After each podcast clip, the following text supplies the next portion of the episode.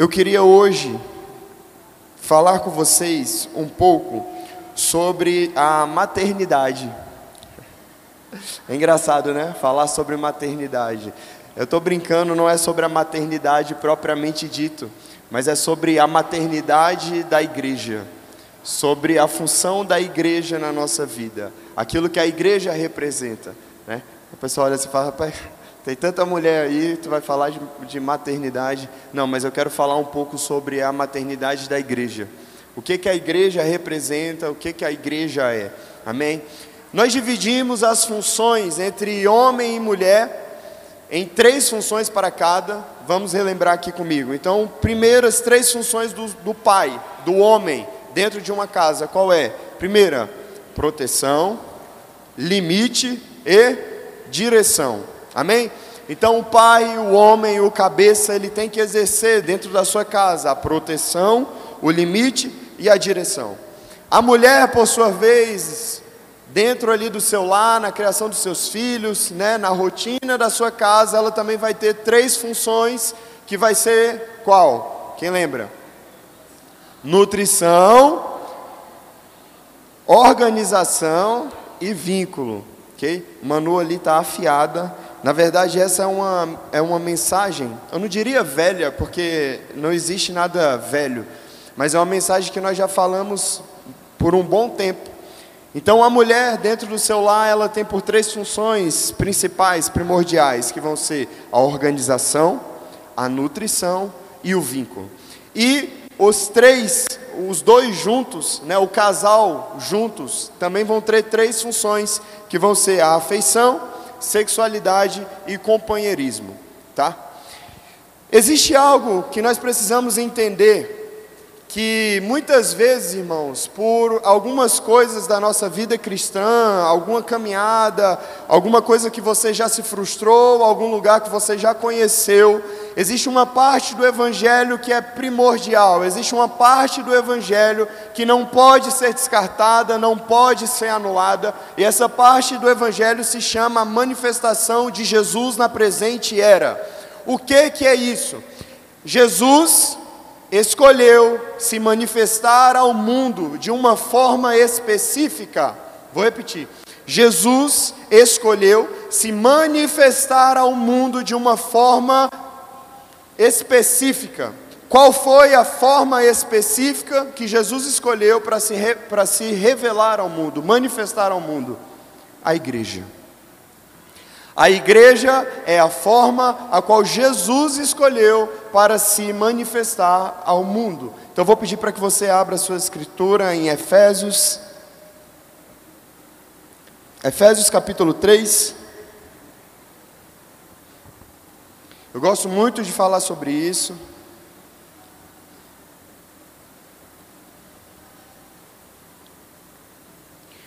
Eu gosto de falar sobre isso porque eu já fui uma pessoa desacreditada da igreja. Eu já fui uma pessoa que. Sabe aquele discurso de que eu amo Jesus, mas a igreja não? Sabe aquele discurso de que Jesus ele é, ele é top, Jesus é maravilhoso, mas a igreja, hum, a igreja. Efésios 3, vamos ler a partir do verso de número 3, Efésios 3, 3, amém? Efésios 3,3 diz assim: Pois, segundo uma revelação me foi dada a conhecer o mistério, conforme escrevi há pouco, resumida, resumidamente, pelo que, quando ledes, podeis compreender o meu discernimento do mistério de Cristo, o qual em outras gerações não foi dado a conhecer aos filhos dos homens mas agora foi revelado aos seus santos apóstolos e profetas no Espírito. Vamos pular lá para o verso de número 8, Efésios 3, 8. Vai falar assim: A mim, o menor de todos os santos, me foi dada esta graça de pregar aos gentios o evangelho das insondáveis riquezas de Cristo e manifestar qual seja a dispensação do mistério desde os séculos oculto em Deus que criou todas as coisas, para que agora, pela igreja, a multiforme sabedoria de Deus se torne conhecida, agora dos principados e potestades nos lugares celestiais, segundo o eterno propósito que ele estabeleceu em Cristo Jesus, o nosso Senhor. Esse é um texto um pouco confuso. Se você não prestar atenção, você se perde. O que é que esse texto está falando? Esse texto, Paulo está falando sobre a igreja de Jesus. Paulo está falando, a igreja de Jesus era um mistério, ela não existia. Os judeus não conheceram a igreja. O povo de Israel não sabe o que é a igreja. Mas aí Paulo fala: "Mas a mim me foi dado a conhecer um mistério, porque agora nessa dispensação, dispensação significa neste tempo, significa que a partir de agora, então Paulo vai falar que então agora nesta dispensação a multiforme sabedoria de Deus será conhecida através de quem? Da igreja. Amém? Através da igreja. Sabe o que eu vejo muito, irmãos? É, sabe aqueles casais, né? Eu sou casado e às vezes né? Eu não tenho muito isso não, mas tem, tem às vezes você tem amigo, né, casais de amigo, que às vezes só o homem se dá bem e a, as, as esposas não se dão muito bem. Aí você quer ir para a casa dele, ou você vai visitar, aí vai só o homem, porque não quer receber a esposa. Isso é basicamente o que às vezes eu e você fazemos com a igreja de Jesus. Nós queremos receber Jesus, mas nós não queremos receber a esposa dele. Por favor, pense comigo. Se você não receber a minha esposa, eu não vou poder ir na sua casa. Se você não receber a minha esposa, eu não posso ser seu amigo. Se você não receber a minha casa, a minha família, que sou eu e a minha esposa, nós não podemos ter aliança. Nós não podemos ter vínculo. Por quê? Porque agora eu não sou mais eu. Mas agora são dois em um, o casamento. Então, o que eu vejo muito é pessoas que querem receber a Jesus, que amam a Jesus, que são apaixonadas por Jesus, mas quando se trata da noiva dele, mas quando se trata da esposa do cordeiro, não. A esposa do cordeiro não. A noiva nem tanto. Sabe? E de verdade, isso não é uma culpa só sua, isso não isso não é algo que é um defeito só seu. Muitos de nós, talvez 80, 70% das pessoas que estão aqui já foram feridas, magoadas, né? já foram frustradas com aquilo que nós chamamos de igreja. Mas se existe uma verdade, a verdade é essa: não tem como receber Jesus e não receber a sua noiva. Não tem como amar a Jesus e não amar a sua noiva. Não tem como ter uma aliança com Jesus e não ter uma aliança com a sua noiva.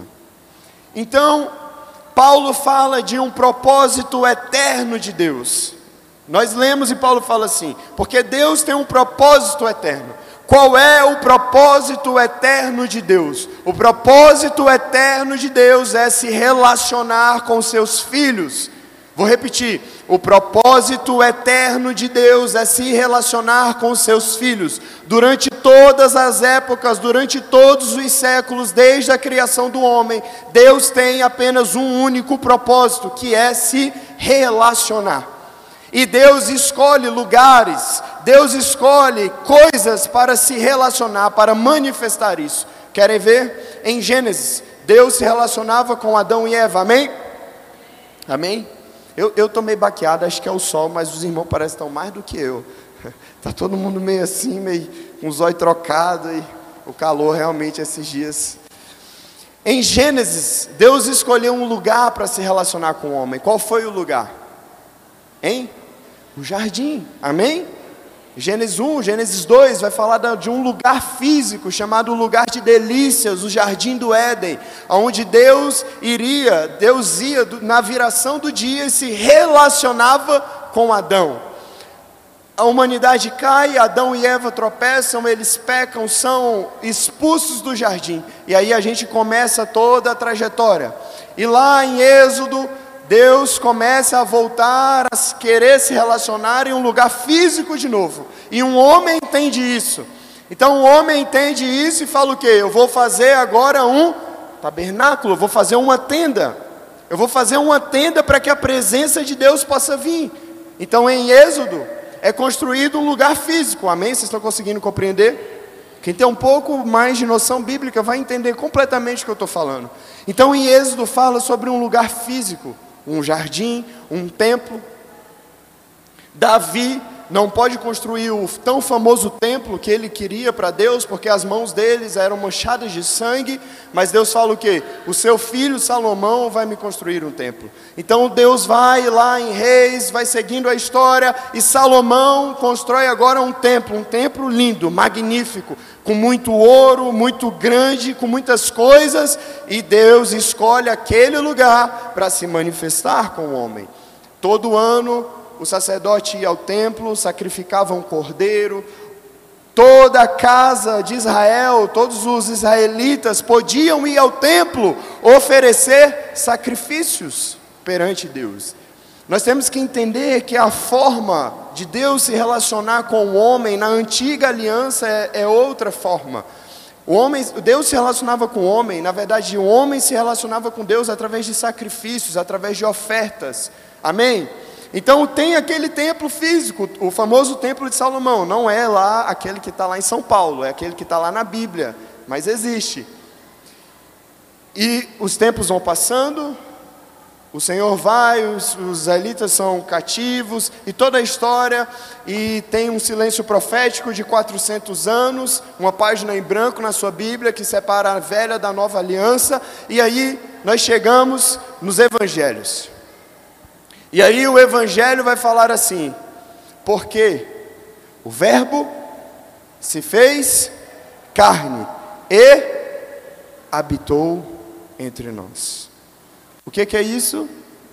O propósito eterno de Deus. Deus se relacionou com o homem no jardim, Deus se relacionou com o homem numa tenda, Deus se relacionou com o homem num templo, e agora Deus se relaciona com o homem através de Jesus. Só que Jesus vem em vida, fica 33 anos e morre. É ressurreto, mas habita onde? Nos céus, à direita de Deus. E agora, como iremos nos relacionar com Deus? Como iremos ter um local, um intermediador? Paulo explica, Efésios 3:10. Ei, porque agora, nesta dispensação, neste tempo, a multiforme sabedoria de Deus deve ser revelada através da igreja. Então, a igreja é a forma pela qual Deus se utiliza para se manifestar, para se revelar ao homem. Esse é o propósito eterno de Deus. O propósito eterno de Deus, desde Gênesis até nesta era, até hoje. Por isso que eu estou falando que é impossível você amar o noivo e não amar a noiva. Uma pergunta: a igreja é salva? Não. Sim? Não, sim, e aí? É uma pegadinha, tá? E aí, a igreja salva? A Bíblia fala que a salvação é mediante a fé em Cristo Jesus, não vem de obras para que ninguém se glorie. Mas uma pergunta: quando Jesus vier, ele vai se casar com quem? Com a igreja, com a noiva. Eu vou te fazer outra pergunta. Se você não é noiva, se você não faz parte da igreja, você será salvo? Então a igreja não salva. Mas e aí? Se você também não for igreja, você também não será salvo. Olha que confusão, olha que coisa, não é? Porque Jesus vem para se casar. Nós aguardamos Jesus para um casamento. E se eu não faço parte, se eu não sou noiva, eu sou o quê? Telespectador? Vocês estão conseguindo entender? Vocês vão falar, tá, mas e o que que isso tem a ver com paternidade, com maternidade? Isso tem a ver, queridos, porque quando você começa a olhar para as escrituras, você vê que a mesma função que nós falamos que a mãe exerce dentro de uma casa, a igreja exerce na nossa vida. a igreja exerce na nossa vida.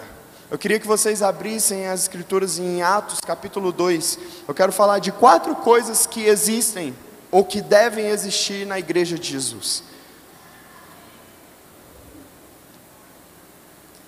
E aí eu quero fazer uma junção entre Atos 2, aquilo que deve existir na igreja, e as funções da mulher.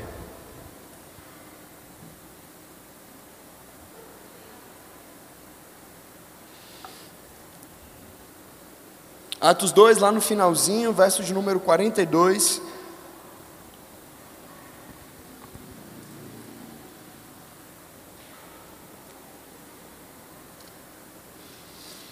Por que Atos 2? Porque Atos 2 foi inaugurado essa era, essa dispensação que Paulo falou.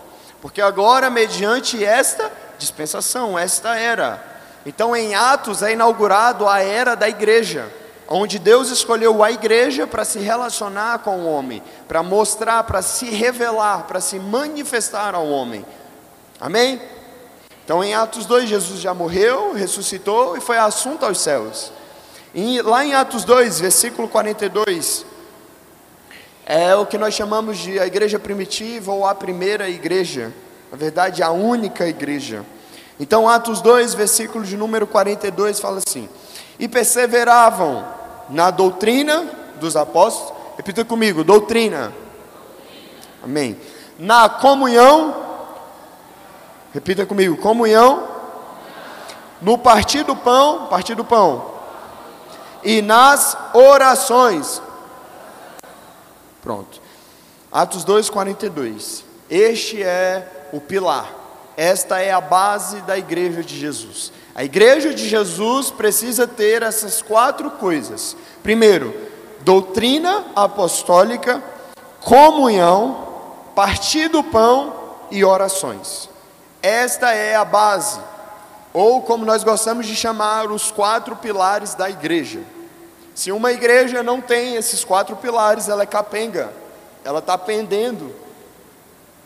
Nossa luta como igreja, irmãos, é que aquilo que nós temos tentado edificar para o Senhor se fundamente nisso, nesses quatro pilares.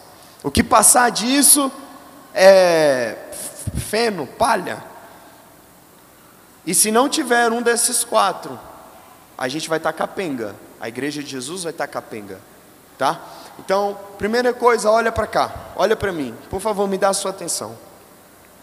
Quando eu digo igreja, quando eu falo igreja, a palavra igreja, eu não quero falar de comunidade entre nações. Amém? A comunidade entre nações, o próprio nome já diz, é uma comunidade, nós somos uma comunidade. Nós sim somos igreja, porque estamos em um, em um bom número aqui. Mas nós sozinhos não somos a igreja de Jesus. A igreja de Jesus está espalhada na cidade. Então nós nos juntamos com outros irmãos que professam a mesma fé, e isso é a igreja de Jesus. Então, irmãos santos e verdadeiros daqui, irmãos santos e verdadeiros de lá, irmãos santos e verdadeiros de outra comunidade, que qualquer outro nome que queira dar. O nome não importa muito. O nome é o que menos importa. Então, quando eu digo igreja de Jesus, eu digo sobre o corpo místico de Deus na terra. Quando Deus olha dos céus para baixo, ele vê uma igreja. Mas quando ele vê uma igreja, ele não vê a comunidade, ele não vê, é, sei lá, o verbo da vida. Não, ele vê uma igreja na cidade. E ou você faz parte da igreja de Jesus ou você não faz. Aí a grande pergunta é: a comunidade entre nações petrolina faz parte da igreja de Jesus? Se sim, amém. Se não, nenhum de nós aqui somos igreja. A igreja, a, a comunidade fulaninho de tal, faz parte da igreja de Jesus? Se faz, glória a Deus, mas se não faz, vocês estão conseguindo entender? Então, igreja, igreja não é uma placa, não é um templo. Igreja é um corpo místico de Deus, de Jesus na terra. Igreja é quando os irmãos se unem quando Deus olha dos céus para baixo, ele vê apenas uma igreja na cidade. Aí cabe a nós, se nós somos essa igreja ou não, se nós estamos incluídos nessa igreja ou não. Ficou claro? Então, essa igreja, essa igreja que eu estou falando, a igreja de Jesus numa cidade, no Estado, ela precisa ser fundamentada em quatro pilares. A igreja de Jesus precisa ser fundamentada em quatro pilares: doutrina apostólica, comunhão, partir do pão e oração. Bem? Agora, qual é as funções da mãe? Por favor, alguém me, me lembre. Manu, função da mãe: organização, nutrição e vínculo. Olha como as coisas se encaixam. Por quê? Porque a igreja é a parte maternal do evangelho. Essa frase ficou bonita, né?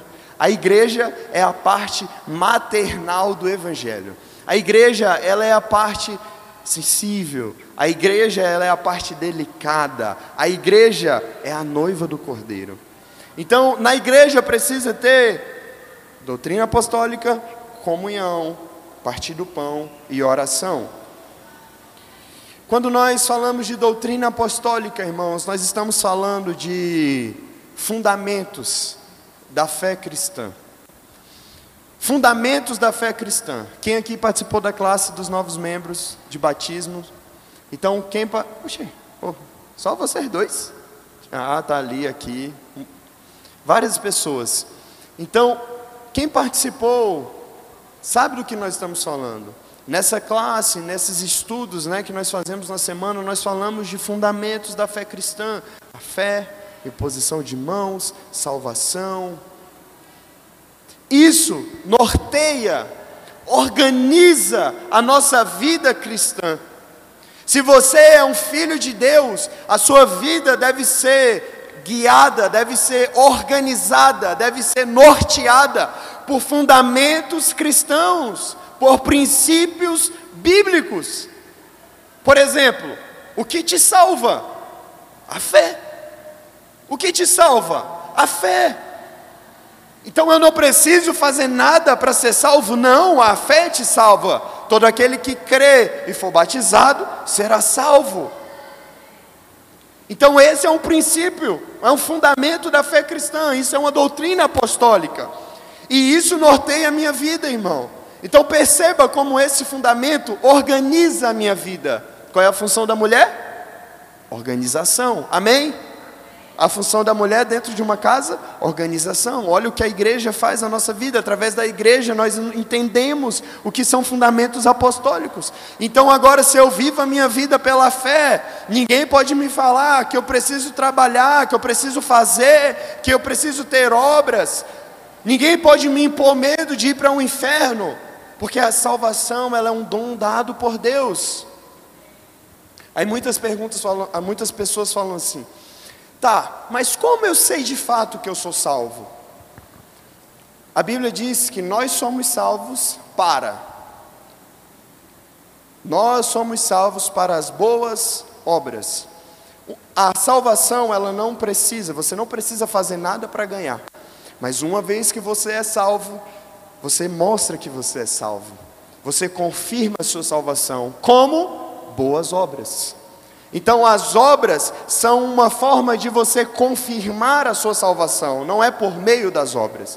Vocês estão entendendo como isso muda a nossa maneira de pensar, a nossa maneira de olhar o mundo, a nossa cosmovisão, nossa cosmovisão. Então, a igreja ela faz isso com você, meu querido. Às vezes você chegou aqui descapembado, você chegou aqui sem rumo, sem norte. Você chegou aqui solteiro, feio. Aí você, a igreja chega aqui, aí você primeiro se converte, aceita sua vida a Jesus. Aí, se você tiver um discipulador, a primeira coisa que eu faço, quando é um homem, eu falo assim: vá trabalhar, vá trabalhar. Quer virar homem? Vai trabalhar, vai cuidar da sua casa. Depois você pensa em namoro, depois você pensa em corte. Aí hoje está aqui, Tá bonitinho. Olha eu aqui, arrumadinho, com uma mulher bonita. Se não fosse a igreja, irmão, isso não tinha acontecido. Se não fosse a igreja de Jesus, isso não tinha acontecido. Olha Paulo César. Paulo César. Olha Stephanie.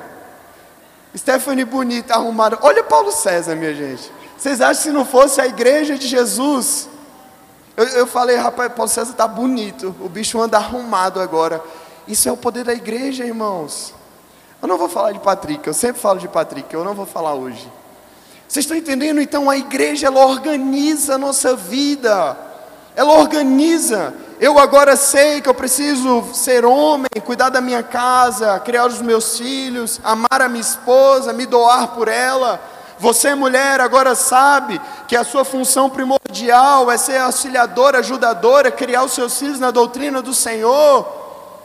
Nós sabemos qual é o nosso intuito como família, manifestar a Cristo na terra, então muda a nossa maneira de enxergar o mundo, muda a nossa forma de lidar. Então a igreja organiza a nossa vida. Amém? Segundo princípio, segundo fundamento, perseveravam na doutrina dos apóstolos e na comunhão, no partir do pão e nas orações.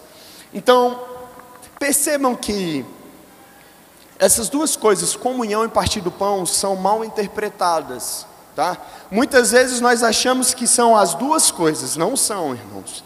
Deixa eu te falar uma coisa. Não necessariamente partir do pão e comunhão são a mesma coisa. Elas podem estar juntas, elas podem estar juntas, mas não são as mesmas coisas. Nem toda mesa que você vai, você está tendo comunhão. Nem toda mesa que você proporciona dentro da sua casa, você está gerando comunhão. Não, às vezes aquilo ali é só comilança mesmo. Às vezes estão até pecando por glutonaria, só isso. Mas não tem comunhão. O que é comunhão? Comunhão, como nosso pastor Ítalo gosta de falar, é misturar as entranhas. Comunhão é você ter relacionamento profundo. Não relacionamento profundo apenas de uma amizade, apenas de um companheirismo, mas um relacionamento profundo, aonde duas pessoas estão buscando a mesma coisa, que é Jesus. O princípio, o alicerce de uma comunhão verdadeira é quando duas pessoas estão misturando as entranhas, tentando achar Jesus, tentando encontrar Jesus, tentando crescer em Jesus, aonde uma pode agregar a outra, aonde uma pode agregar um conselho, ouvir um pecado, liberar perdão, chorar com os que choram, rir com os que riem. Isso é comunhão. E eu vou dizer, das mesas que nós fazemos, irmãos, talvez 30% delas são comunhão. As, a maioria come lança. A maioria é partir do pão. Isso é bom? Isso é bom. Isso é muito bom. Isso é muito bom. Vamos lá. Primeira função da mãe, organização. Mas a segunda função da mãe é qual? Nutrição e vínculo. Essas duas coisas não estão ligadas. Perceba como que a mãe nutre o filho através do vínculo do cordão umbilical. Como que nós, filhos de Deus, somos nutridos com que é a nossa maternidade na igreja, através do partir do pão e da comunhão. Então perceba, perceba que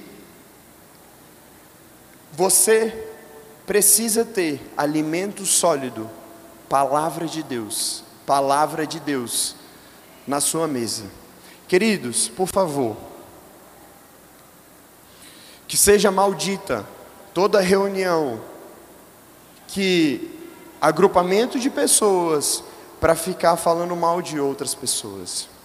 Que seja maldita todo agrupamento de pessoas que vão ficar de chacota, que vão ficar de maledicência da vida alheia. Por favor, a igreja evangélica está cheia disso. Por favor. Na minha mesa só existe duas coisas.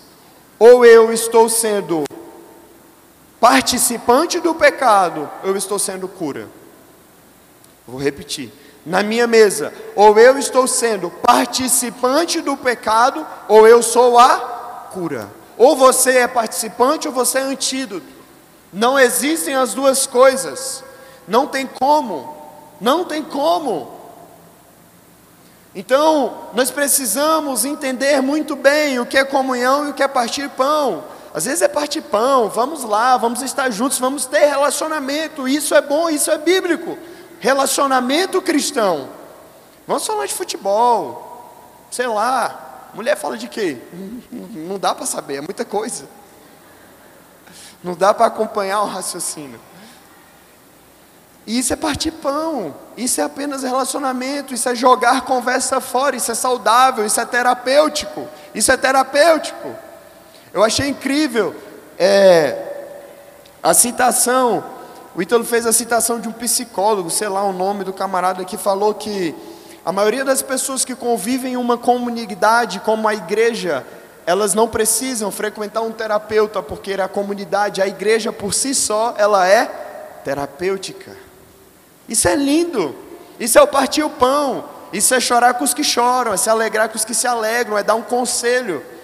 Agora, comunhão precisa ter base bíblica. Comunhão precisa ter Jesus crescendo. Amém? Doutrina apostólica, comunhão, partir do pão e oração. Então, Onde a oração entra nisso? Onde que o pilar, esses quatro pilares da igreja vão se encaixar mais ou menos nas três funções maternas? No vínculo, no vínculo. Quando que nós temos vínculo profundo? Quando que nós criamos relacionamento profundo com alguém? Quem é casado é que sabe qual é o seu maior momento de intimidade. É dentro de um quarto, fechado, a duas pessoas. Quando você quer um momento de intimidade, um momento de um relacionamento profundo, dentro de uma amizade mesmo, às vezes você quer conversar algo que é sério, algo que é particular. Então são duas pessoas. Então são duas pessoas falando sobre algo em particular. Então um vínculo extremo, aonde a mãe exerce, aonde a igreja exerce, que nos faz manifestar a Jesus e ver a Jesus através da oração. Mateus 6, o que é que Jesus disse? Porém, quando orares, entra no seu quarto, fecha sua porta, fala com teu pai em secreto, e o teu pai que está em secreto te recompensará publicamente. É o maior nível de vínculo, é o maior nível de relacionamento. É quando você tem momentos a sós com uma pessoa. Precisamos disso. Precisamos entender isso. De todas as doutrinas, irmãos, de todas as coisas que leitura da Bíblia, jejum, é, cantar hinos, louvores ao Senhor, tudo isso é muito edificante, tudo isso é muito proveitoso e meu Deus, mas nada se compara com a oração. E outra coisa, a oração é uma das únicas dinâmicas que você precisa fazer sozinho. Ninguém pode te acompanhar. Ninguém pode te acompanhar na oração. A oração, existem orações coletivas, mas essa oração individual, de vínculo de relacionamento, é uma das únicas é, manifestações, operações que você precisa realizar sozinho. Os jejuns nós podemos fazer de forma coletiva, mas a oração, você precisa ter intimidade, você precisa gerar relacionamento. Então precisa ser sozinho. Alguém sabe qual no evangelho, quando você lê o evangelho falando sobre a vida de Jesus, existem muito poucos versículos falando que Jesus estava sozinho. Mas Jesus ficava sozinho em momentos especiais. Quando? Para orar. E tendo Jesus se retirado para orar, e tendo Jesus ido para os montes para orar. Eu pego um gancho para falar, sabe o que? A vida cristã é coletiva. A vida cristã é coletiva. A oração é individual. Momentos Jesus, em toda a sua trajetória, você vê poucos momentos Jesus se retirando sozinho para orar. Na verdade, os momentos que ele se retirava e ficava sozinho era apenas para orar. Nos outros momentos, eles estavam sempre junto, sempre junto, sempre junto. O que é que eu quero falar com isso? A vida cristã é coletiva. Me perdoe, meu querido, minha querida, mas se você quer viver a sua vida cristã no individual, você ainda não entendeu o que é a vida cristã. Você não entendeu o que é igreja. A vida cristã é coletiva, ela é para ser vivida de forma coletiva. O próprio mestre viveu durante todo o ministério dele de forma coletiva. Aí você fala, mas eu vou viver junto com outras pessoas que às vezes vêm de histórias diferentes, às vezes pessoas que parecem que não vão agregar nada na minha vida. É. Você quer fazer um retrocesso dos discípulos de Jesus? Multidões acompanhavam Jesus. Doze discípulos, ele, ele escolheu doze para estar mais perto. Pesquise sobre os doze discípulos de Jesus. A maioria deles era o quê? Pescadores. O que, que o pescador ia agregar na vida de Jesus? Ah, não, tinha outro, coletor de impostos. Ah, tinha outro, era um médico. Sempre na igreja Jesus sempre vai ter os mais estudiosos, nerd, sempre vai ter. Vai ter o pescador, vai ter o médico, incrível. No mesmo grupo, um é pescador, o outro é médico. Olha o status social. Na igreja de Jesus não tem status social. Todo mundo é nivelado. Todo mundo é nivelado por uma única pessoa, que é Jesus.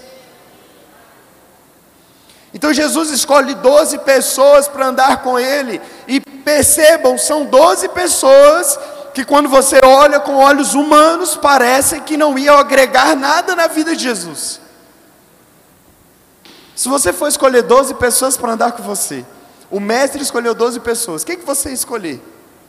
A influencer fulano de tal, é, sei lá, gente rica, gente que você considera que é muito inteligente, gente que você considera que tem muitos status. Jesus não. Eu não quero 12 para andar comigo, para ser aqui brother, para estar perto. Quem que ele escolhe? Coletor de impostos? A maioria pescador. Quando você vai ver, eram pessoas que nem a didática, nem falar bem eles falavam. É um que anda armado o tempo todo, Pedro querendo matar todo mundo. Porque se no dia lá Pedro já estava com, a, com a espada, algo me fala dizer que ele andou durante os três anos quase com Jesus armado. Você está entendendo? Então, olha as peças raras que Jesus andou para chamar com ele. E aí, bonitinho, bonitinha de Jesus. Você quer fazer grupinho dentro da igreja? Quer escolher os melhorzinhos para andar com você? Não tem isso na igreja de Jesus. Não tem isso na igreja de Jesus. Mas na igreja de Jesus só tem um princípio para andar com você. Amém? Sabe qual é? A vontade de acertar a vontade de acertar. Algumas vezes Jesus mandou alguns ir embora. Jesus falou que quem comigo não ajunta, espalha. A vontade de acertar. Eu não estou falando de pessoas perfeitas, mas eu estou falando de pessoas sinceras. Eu estou falando de pessoas comprometidas com a verdade, que estão tentando estão tentando acertar, estão tentando seguir a Jesus em verdade, em sinceridade. Isso é o suficiente para andar junto comigo. Não precisa ser perfeito, mas estamos no mesmo caminho. Qual é o caminho? É o caminho de Jesus. Nós estamos chegando lá. Nós estamos tentando nos tornar parecido com Ele. Agora, se você, querido, parou no meio da caminhada, o que é ter vontade de acertar? Sabe quando você peca e aquilo não te não te traz mais tristeza? Quando você erra e ah, acontece, tudo bem. Sua vida está toda errada e você ah não, tá bom, é do jeito que tá. Aí não, irmãos, aí não, aí não. Isso não é vontade de acertar. Isso não é seguir a Jesus. Seguir a Jesus é você ter uma briga, é você ser irado com o pecado, é você ter vontade de acertar. Você vai cair, você vai errar, mas você vai estar no caminho, falando: Eu caí aqui, Jesus, eu não quero mais, eu não vou mais cair aqui. Eu errei aqui, mas ei, me ajude, eu não quero mais errar nisso. São pessoas inconformadas, inconformadas. Aí isso sim, irmãos, isso sim. Eu queria que vocês abrissem as escrituras. Eu já estou acabando, tá?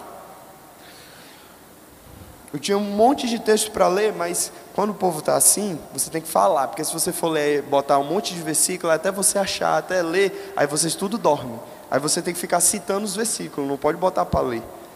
Eu quero que vocês abram, por favor, em 1 Coríntios 12.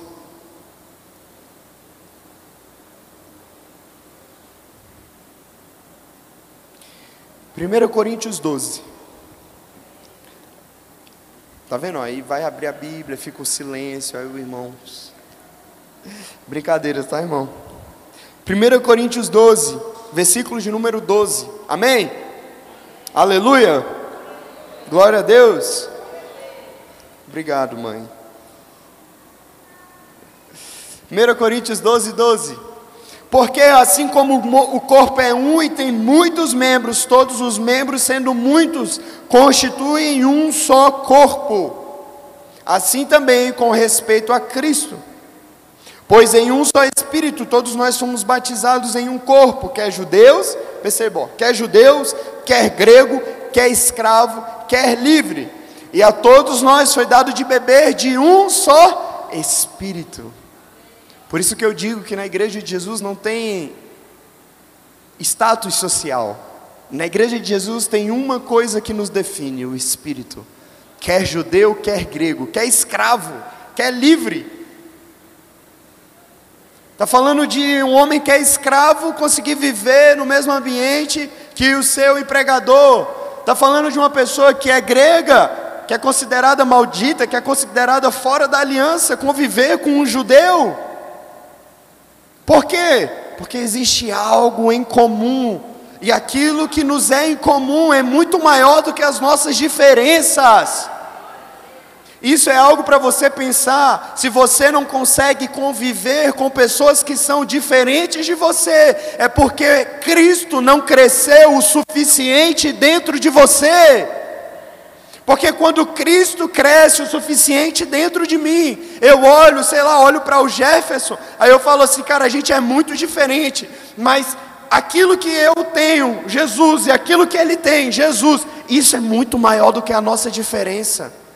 Então eu consigo conviver com Ele neste lugar chamado igreja.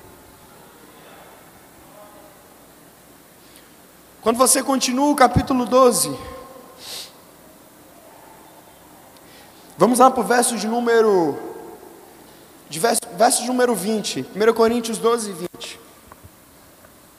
Diz assim: O certo é que há muitos membros, mas um só é o corpo. E não podem os olhos dizer à mão: Não precisamos de ti, e nem a cabeça ao pé: Não precisamos de vós. Pelo contrário, os membros do corpo que parecem ser mais fracos são os mais necessários. O evangelho, ele é vivido de cabeça para baixo. Como assim? Você lembra quando Jesus falou que o último era o primeiro que o que dá a face, se alguém te der um tapa, vira o outro lado, se alguém te obrigar a andar uma milha, anda duas, o evangelho é vivida de cabeça para baixo. Como assim? Aí ele fala, sabe aqueles que às vezes você olha e fala que são os menos dignos? São os mais necessários. Aquele que às vezes com olhos carnais, humanos, nós julgamos que são menores, são os mais dignos. Essa é a loucura do Evangelho. E quando você começa a viver isso, querido, você começa a acreditar de novo na igreja de Jesus. Como eu disse, eu já fui uma pessoa que eu não acreditava na igreja de Jesus. Eu fui uma pessoa que a igreja para mim, sabe aquelas frases de pessoas revoltadas, a igreja é uma instituição para controle de massas. A igreja é uma instituição para colocar rédea nas pessoas. É, irmão, a igreja mundana é assim, mas a igreja de Jesus não. Talvez você ainda não tenha conhecido a igreja de Jesus, mas o dia que você conhecer ela, ah, você vai se apaixonar por ela também. Para encerrar, eu queria ler em Apocalipse. Apocalipse capítulo. Deixa eu ver aqui. Capítulo 2.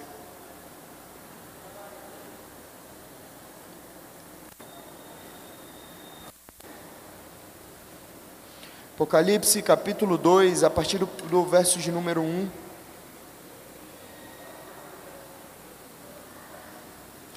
Olha como, olha como é uma coisa engraçada quando você lê as escrituras tentando se ater a, ter a detalhes.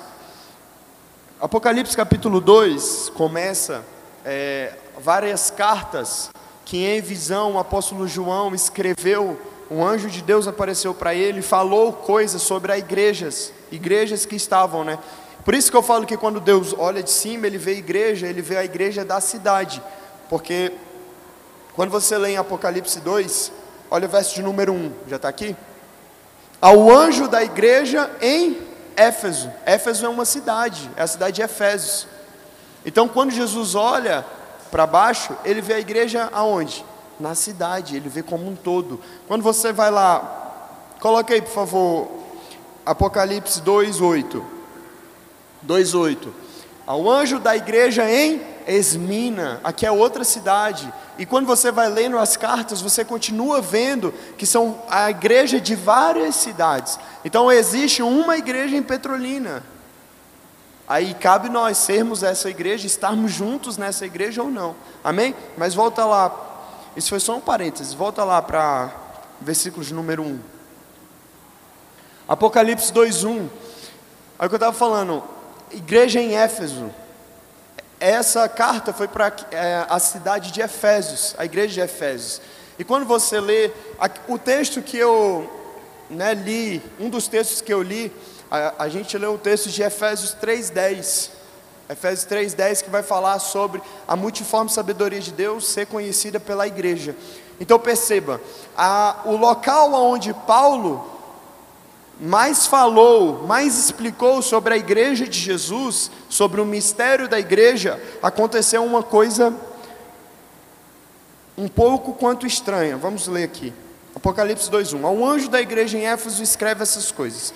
Aquele que conserva na mão direita as sete estrelas e anda no meio dos sete candeeiros de ouro. 2. Conheço as tuas obras, tanto o teu labor como a tua perseverança, e que não podes suportar homens maus, e que pusestes às provas os que de si mesmos se declaram apóstolos e não são, e os acharam mentirosos Tens perseverança e suportastes provas por causa do meu nome, e não te deixastes esmorecer. Só que aí começa o verso número 4. Tenho, porém, contra ti que abandonastes o teu primeiro amor. Lembra-te, pois, de onde caístes, arrepende-te e volta à prática das primeiras obras. Só até aí. Paulo fala lá em Efésios 3:10 sobre o mistério de Cristo. Qual é o mistério de Cristo? A igreja. Só que o tempo vai passar, e lá em Apocalipse agora, quando o anjo vai dar uma palavra para a igreja de Efésios, o anjo fala já o quê? Vocês são perseverantes, vocês têm zelo, vocês não suportaram os homens maus, aqueles que falavam de si mesmos, diziam ser apóstolos e não eram tenho, porém, contra ti que perdestes o primeiro amor. O que, é que eu quero dizer? Quantos de nós se esfriaram na caminhada cristã? Eita, não preciso não. Quantos de nós se esfriaram na caminhada cristã? Porque encontramos falsos profetas, falsos apóstolos, falsos mestres. Olha o retrato de Éfeso. Tenho, porém, contra ti que perdestes o primeiro amor. Por que, vocês acham que, que eles perderam o primeiro amor? Ele está falando, vocês tiveram que, vocês foram botados à prova. por homens maus, de duplo caráter. E quantos de nós talvez não nos encontramos assim, desacreditados com a igreja? Sem mais aquele amor, sabe aquele amor? O primeiro amor, aquela paixão, aquele fogo, algo que nos que arde por dentro, que nos faz acreditar em Jesus, na igreja. Só que aí o tempo foi passando e você viu algumas coisas erradas. Homens maus, falsos profetas, falsos apóstolos, pessoas, eu acho interessante esse texto, porque ele fala assim, ó, pessoas que declaram de si mesmo, falam de si mesmo, não falam de Jesus, não falam do Evangelho, estão falando de si mesmo, e isso fez com que aquela igreja perdesse o primeiro amor. Então, irmãos, Muitos de nós, às vezes, ficamos assim na caminhada.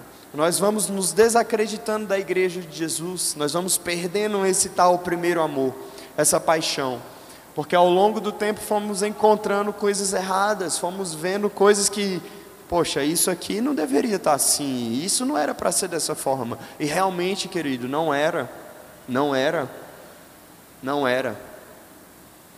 Só que eu tenho algo para te dizer. A minha Bíblia fala que a igreja de Jesus, ela é santa e imaculada. As vestes dela é branca.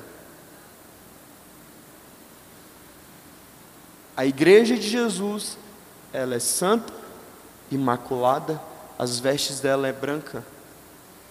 Sabe o que isso quer dizer? Que talvez o que você conheceu não foi a igreja de Jesus. É pesado isso, né? Dá temor de falar, dá temor. Eu sinto temor de falar isso. Mas talvez o que às vezes nós vimos por aí foram modelos errados. Foram, sabe? Modelos errados que eram para representar a igreja de Jesus. Quando um novo convertido entra aqui na SEM, querido, na cabeça dele, essa é a igreja de Jesus. Nossa missão é que essa pequena parte do corpo de Jesus represente realmente a igreja de Jesus. E que quando uma pessoa entre até aqui neste lugar, ela tenha um impacto e ela veja que a igreja de Jesus ela ainda existe. Quando uma pessoa é nova convertida, ela está andando na fé, ela não entende que às vezes essa placa, que às vezes existem tantas placas, tem mais, tem mais, querido, tem mais placa de comunidade evangélica do que tem bar na cidade. Vocês não acham isso estranho? Só eu que acho isso estranho? Por que eu estou dizendo isso? Porque quando um novo convertido olha para uma placa dessa, olha para um lugarzinho assim, entra aqui, na cabeça dele, essa aqui é a igreja de Jesus. Ela, ele não tem uma visão ampla de igreja de Jesus na cidade, de que Jesus estava governando o mundo todo, de que existe uma igreja no mundo, que Jesus. Não! Ele olha para um lugarzinho e fala: Isso aqui é a igreja de Jesus. E se aquilo ali não representa a igreja de Jesus, você matou aquela pessoa.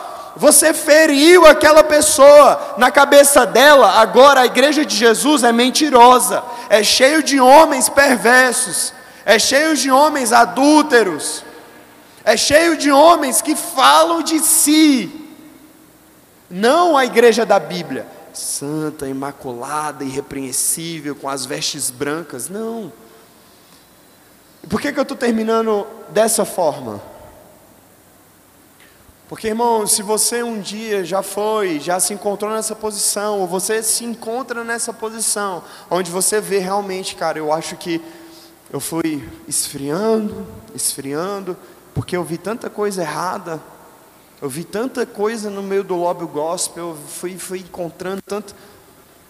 Então eu quero trazer uma palavra de cura para você. E eu tenho uma segunda coisa para falar. Seja um defensor da igreja de Jesus. Represente a igreja de Jesus. Não fale mal da igreja de Jesus. Não fale mal da igreja de Jesus. Já existem muitas pessoas falando mal da igreja de Jesus. Não seja mais um que fala mal da igreja de Jesus, mas faça distinção entre a igreja de Jesus e a igreja do mundo. E a instituição religiosa que os homens criaram. São duas coisas diferentes. Eu quero trazer uma palavra de esperança. Falar para você que a igreja de Jesus, ela ainda continua santa. Ela ainda é pura, tá? Ela ainda é santa, ela ainda é pura. É, as roupas dela ainda são brancas. As roupas dela ainda são brancas. Isso fala de inocência, isso fala de pureza. E talvez o que você viu por aí foi um modelo errado de corpo de Cristo. Amém? Então, dessa forma, a igreja vai exercendo o papel da maternidade na nossa vida. Então, durante muitos anos e alguns anos agora, né, existe o evangelho da paternidade. Isso mudou, talvez isso tocou 95% das pessoas que estão aqui. Que que já teve um encontro, sabe aquela palavra, aquele momento onde você parece que você descobriu a paternidade de Deus. Isso é perfeito, não é? Só eu. Então, o evangelho da paternidade, isso foi uma coisa assim, sabe? Mas eu sinto muito uma coisa que ainda o Espírito vai fazer, que é trazer esse amor ainda pela igreja de Jesus. Por isso que eu quero falar, por isso que eu falei que eu ia falar da maternidade do evangelho. Amor pela igreja de Jesus, voltar a acreditar na igreja de Jesus, voltar a se sacrificar por essa igreja, a se doar por essa igreja. Não existe nada fora da igreja. Não existe. A, Bíblia, a minha Bíblia diz que Jesus escolheu a igreja para se manifestar. E se não for pela igreja, não existe mais nenhuma outra coisa. Não existe como Jesus se manifestar se não for por essa igreja. Por isso que nós precisamos voltar a acreditar, voltar a amar, a defender. Amém? Fique de pé, eu quero orar por você.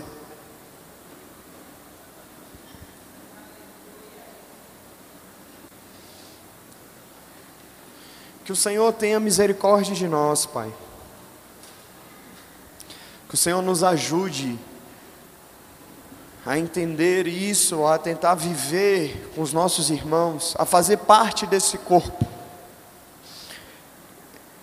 Em nome do teu filho Jesus. Em nome do teu filho Jesus. Possamos encarnar esse evangelho e aceitar essa verdade. Que através da tua igreja, Senhor, a igreja genuína, verdadeira, branca, vestida de branca, pura, imaculada.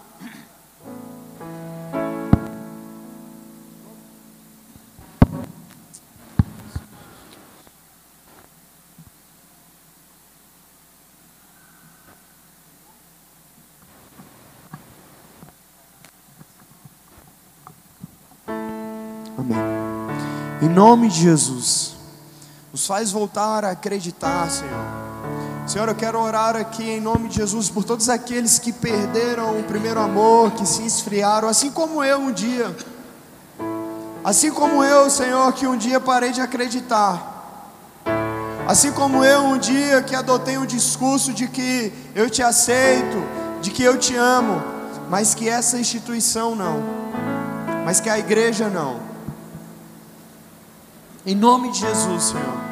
Eu quero orar, Senhor, por todos esses irmãos que já se frustraram e já se feriram, que lhe foram mostrado um modelo errado, Pai, de maternidade, que lhe foram mostrado um modelo errado de igreja de Jesus. Que o Senhor possa liberar cura no nosso coração, Senhor